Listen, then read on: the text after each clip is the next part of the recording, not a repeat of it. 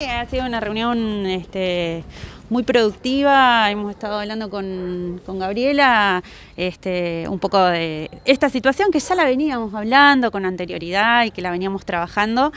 Eh, y que bueno, obviamente eh, había llegado a este pequeño límite eh, sobre el cual vamos a trabajar y es lo que, lo que pensamos eh, hacer, eh, más allá de lo que ya veníamos haciendo, pensar en una estrategia de repente diferente en función de algunas cosas. Lo que sí necesitamos particularmente Gaby necesita gente que se sume a querer conformar una nueva comisión este, directiva para el hogar, porque es el mayor inconveniente que ellas tienen hoy. se toma esta decisión, eh, la comisión directiva que eh, está con mandato vencido, por supuesto, porque no logró eh, convocar gente que viniera a trabajar. Eh, por la situación gravísima, y complejísima, digamos, que, tiene el hogar, porque no es solamente el déficit de, fondos, sino que hay un montón de cuestiones, como bien dijo Daniela y como eh, este, estos días le estuvieron preguntando también a Fernanda Alonso, eh, hay un montón de cuestiones que hacen que se llegue a esta situación. Eh, y uno de los principales motivos es que la comisión directiva son todas mujeres adultas mayores de 78 a 93 años, que han trabajado en el hogar formando parte de la comisión directiva durante muchísimos años, más de 30 años algunas, y que han agotado todos sus recursos. Eh, se sumó la pandemia y ahí fue cuando ellas este, deciden, y todo esto agrava muchísimo la situación, por supuesto. Pero eh, entonces ellas por eso deciden no continuar. Eh, por lo tanto, el hogar se queda sin comisión directiva. Por eso necesitamos, para poder darle continuidad al funcionamiento del hogar, una comisión directiva nueva gente joven que tenga muchas ganas de trabajar y ponerle el hombro y el alma y la pasión y el cuerpo. Ahora, Gabriel, la, nota fue contundente. Ustedes dijeron que, cerraban. Sí, la, sí, la comisión directiva tomó esa decisión. Por eso, obviamente, se, nos vimos obligados a eh, comunicar al ente regulador, en este caso la municipalidad. lo que eh, eh, por eso yo creo que hablé con todos ustedes durante todos estos días. Yo les pedía por favor que me esperaran a, esta reunión del martes sin publicar la nota, pero bueno, hubo alguien que filtró la noticia, lamentablemente, sin pensar en que hay adultos mayores que se enteran, personal implicado, hay mucha gente que está implicada y yo por eso no quería salir a, publicar a los medios de esta decisión de la comisión directiva, hasta tanto no tengamos esta reunión con el, municipio, porque cabía la posibilidad de trabajar en conjunto, porque siempre hemos trabajado en conjunto con el municipio, ¿no? Siempre hay que aclarar que el Estado, para mucha gente que estuve leyendo comentarios, el Estado no tiene la obligación de eh, aportar eh, ayuda económica a una asociación civil que es privada, partiendo de esa base. Por ahí lo eh, importante y lo que, lo que sí salió de, esta reunión y es la importancia de que haya alguien que acompañe. Gaby está muy sola por ahí en esto, justamente por esto. La pandemia la verdad que complicó la posibilidad de que la asociación la pudiera seguir acompañando porque por la edad de las personas que, que son parte, entonces necesitamos gente que se sume porque nosotros también como Estado, tanto la municipalidad como el gobierno provincial, necesitamos de la conformación de una asociación para poder firmar cualquier tipo de convenio, ¿sí? de acompañamiento económico, de lo que sea. Necesitamos que esto tenga una figura eh, de tal manera que sea la responsable de la firma de cualquier tipo de convenio sobre el que podamos avanzar algo que todavía tampoco hemos resuelto demasiado. Primero necesitamos resolver la cuestión de, las personas que formen parte. autoridades, porque yo no soy autoridad, yo, yo simplemente presto un servicio al hogar de ancianos Don Bosco y durante todo este tiempo estuve eh, jugando el rol de encargada justamente porque no había quien lo hiciera y si no esto no continuaba. Entonces, eh, por eso estamos haciendo una este, convocatoria así conjunta pública. con Dani, pública, para que eh, se sume gente y que nos ayude y que eh, el hogar pueda seguir este, dando trabajo a 23 personas, 23, que casi todas son cabezas de familia, las chicas que trabajan acá, y seguir albergando a, nuestros adultos mayores, no solamente de General Pico, sino también de toda la zona norte. Los aportes de la municipalidad venían llegando, el inconveniente es la falta de personas, pero los aportes municipales venían llegando. confusión, que eso, bueno, después ya lo analizaremos, lo seguiremos trabajando. Los aportes de la municipalidad, lo que pasa es que hay varias cuestiones que aclarar. Hay un convenio previo a este último que se celebró, que eso se, cumple a rajatabla todos los meses. Si bien hay algún mes o no, depende también eh, de las licitaciones y de, cómo maneje esto la municipalidad, pero eso se cumple. Y luego, en septiembre del año pasado, eh, a raíz de esta situación crítica, gravísima, de eh, pandemia, de eh, la falta de adecuación del edificio a la nueva ley eh, y de mm, falta de, cabeza, de mandat, de, renovación de autoridades, etcétera, se solicita ayuda otra vez al, ministerio diciendo que así, en estas circunstancias, era muy difícil continuar. Y ahí se celebra un nuevo convenio en el cual la municipalidad asume eh, dice que eh, em, se haría cargo del déficit mensual. El problema es que nosotros comprendemos que obviamente eh, hay todo un proceso administrativo y la burocracia y lo que implica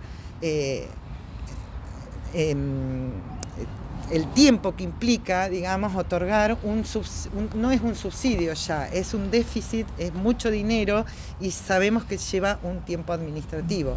Lo que pasa es que esa ayuda no llega en tiempo y forma al hogar para que nosotros podamos eh, pagar los sueldos. ¿Qué pasa?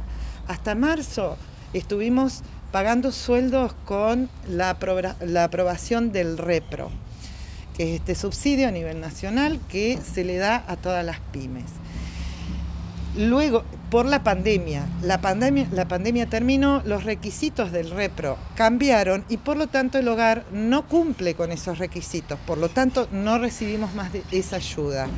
Y a eso se le suma la gravedad que a partir de septiembre del año pasado, por justamente unas cuantas fiscalizaciones que se hicieron y la eh, las falencias que tiene el edificio no se adecúan a, los requerimientos de la ley.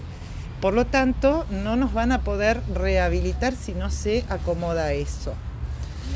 Em, el municipio, a ver, por otro lado, en esto, en esto que dice Gaby de, la, cuestión de burocracia y eso, lo que se hace en ese último convenio es acordar con ellos una auditoría que se hace, la hace el contador del, hogar conjuntamente con una persona externa que el municipio contrata para poder acompañar en esa auditoría.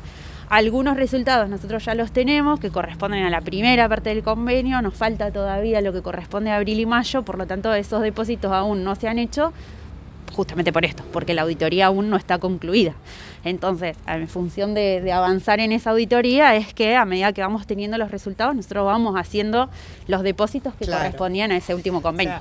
Eh, no es que no se cumpla con los convenios, sino que los tiempos que nosotros necesitamos no son los que, se, los que requiere la auditoría y los procesos administrativos. Nosotros ya el mes que viene no tenemos para pagar los sueldos, entonces es por eso que estamos tratando de avanzar rápidamente en todo esto para que el personal pueda recibir su salario. PAMI lo está pagando, ¿no? ¿Cómo? PAMI hoy no está pagando. PAMI está pagando. Lo que pasa que lo que, lo que paga PAMI ya lo utilizamos, al no aprobarnos el REPRO, el Estado Nacional, eh, utilizamos el dinero que eh, PAMI nos paga para pagar los sueldos. o sea, PAMI paga a partir del 15 más o menos de cada mes. Ese dinero nosotros se queda en el banco para los sueldos del mes siguiente. Este mes tuvimos que utilizar ese dinero para los sueldos del mes pasado, ¿se entiende? Entonces ya para el mes que viene, si municipalidad no nos este, paga estos, este convenio, digamos, ya no tendríamos para pagar los sueldos. Hasta el momento no hubo ningún pago de ese convenio sí. que se celebró el año pasado. ahí tenemos, ahí, tenemos una diferencia de números porque nosotros la auditoría nos da una cosa y a ellos otra y obviamente que también lo trabajaremos en estos días. El municipio hizo un depósito hace 20 días más o menos. El primero de junio Fue el está. primer depósito de ese de septiembre. de ese pasado. convenio que, por- que fue una vez que se terminó con la auditoría. De diciembre a mayo. Claro, la auditoría co- concluyó la primera parte de la auditoría y se hizo un depósito de un millón, casi un millón quinientos, un millón cuatrocientos noventa y siete mil pesos que corresponden a una parte de ese convenio y ahora lo que estamos, este jueves tuvimos el resultado de, de otro mes más, que eso le decía a Gaby que esta semana seguramente va a estar este depósito. Y lo que nos está faltando, que es porque nos está faltando eh, información todavía, es lo que corresponde a abril y mayo para poder hacerle el depósito de los, esos dos meses, que obviamente se trabajará trabajarán los contadores, este, ya digo, el municipio lo que hizo fue contratar un, un contador externo para que pudiera trabajar con el contador de- del hogar en, en esa auditoría. ¿Qué plazo se, pre- se, se ponen para conformar una nueva comisión directiva si es que hay un plazo? Esta semana. Sí, sí, para ayer, digamos. Necesitamos este, de manera urgente. Se cae la personería jurídica, básicamente. Se cae la personería jurídica y, y todo, digamos. Directamente ni siquiera podemos hacer nada sin, sin una autoridad responsable legal. ¿Y cuántos integrantes necesitan? ¿Cuántas personas se tienen que...? Y Ocho nos como decía mínimo. la, la abogada Ocho. que como Ocho como mínimo. Ocho personas. Sí. ¿El, Sí, sí. el déficit mensual que tienen cuál es aproximadamente? Depende el mes. Los meses que hay que pagar aguinaldos como este, por ejemplo, es de un millón y medio aproximadamente. Después, este, en realidad, ¿no? Eh, eh, eso depende de los gastos que tengamos en el mes. Hay, veces, hay meses que son de 400, otros de 500, otros de 800, otros de un millón, depende. Eh, depende de lo que se vaya rompiendo, depende de, de un montón de cosas ¿no? de- de- del mes.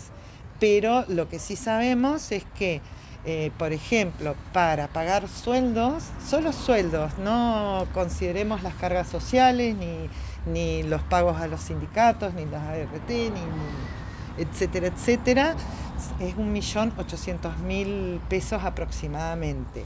Y a eso hay que agregarle unos 150 mil pesos más de honorarios para los profesionales que trabajan. Eh, y obviamente eh, a partir de junio, por ejemplo, la cápita de PAMI es de 80 mil pesos y un salario de un trabajador es aproximadamente el, el más, eh, digamos, el que menos Más bajo. cobra, el más bajo, es de 82 mil pesos. Entonces ya con, con una cápita no pagamos el sueldo directamente. ¿Cu- ¿Cuántos empleados actualmente tiene y cuántos adultos mayores hay? Eh, en este momento, los empleados siempre son los mismos porque son los que requiere la ley. Por eso, no todos son de asistencia directa al anciano. Obviamente hay gente de mantenimiento, hay gente de lavandería, de cocina, que no atienden directamente a los ancianos. Son 23 empleados en este momento y en este momento hay 27 ancianos porque como estamos como ante todas estas falencias, PAMI nos suspende. Entonces, no hemos podido renovar. Generalmente estamos habilitados para 47 y generalmente con 40 ancianos podemos lograr llegar a pagar los sueldos. Pero eh, no hemos podido renovar.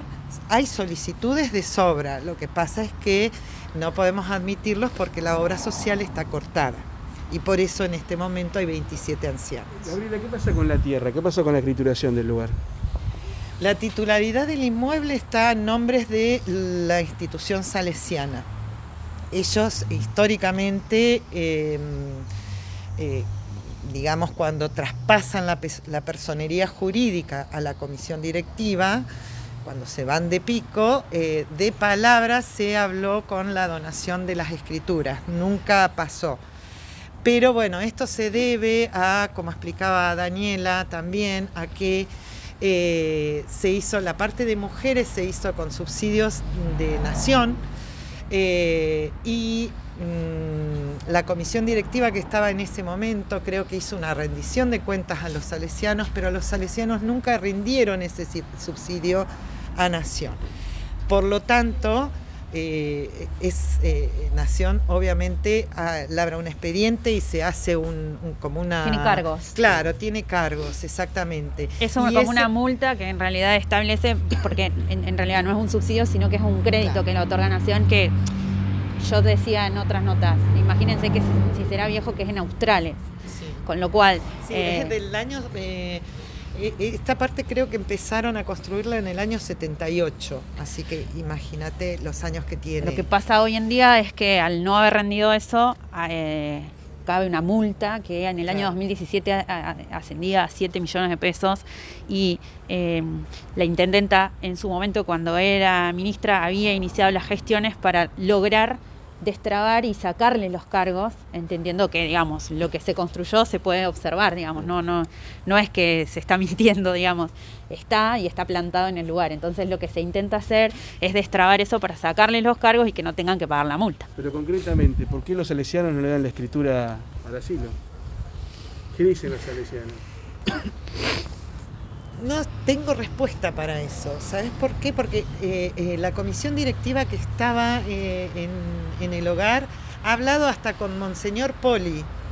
Eh, tenemos todas las notas a donde se han, viajado, han, incluso han llegado cuando eh, Fernanda era ministra, eh, hizo toda una gestión y, y, mm, han- solo quedó un, un economato de salesianos en La, en la Plata. Y han venido de ahí, nos han pedido los planos, etcétera, pero nunca pasó nada. Eh, realmente, mm, eh, o sea, nos han ofrecido alguna vez eh, darnos esto en comodato, una cuestión así, que la comisión directiva no aceptó directamente. Lo que quiere es la, titular- la titularidad, porque al no tener las escrituras tampoco podemos acceder a créditos, a subsidios, no, este, y, si, este, y a la mejor, mejorami- al mejoramiento del edificio. Porque ahí cambia todo. Exacto, exactamente. Claro, y además porque al hogar le pertenecen dos hectáreas y media de terreno.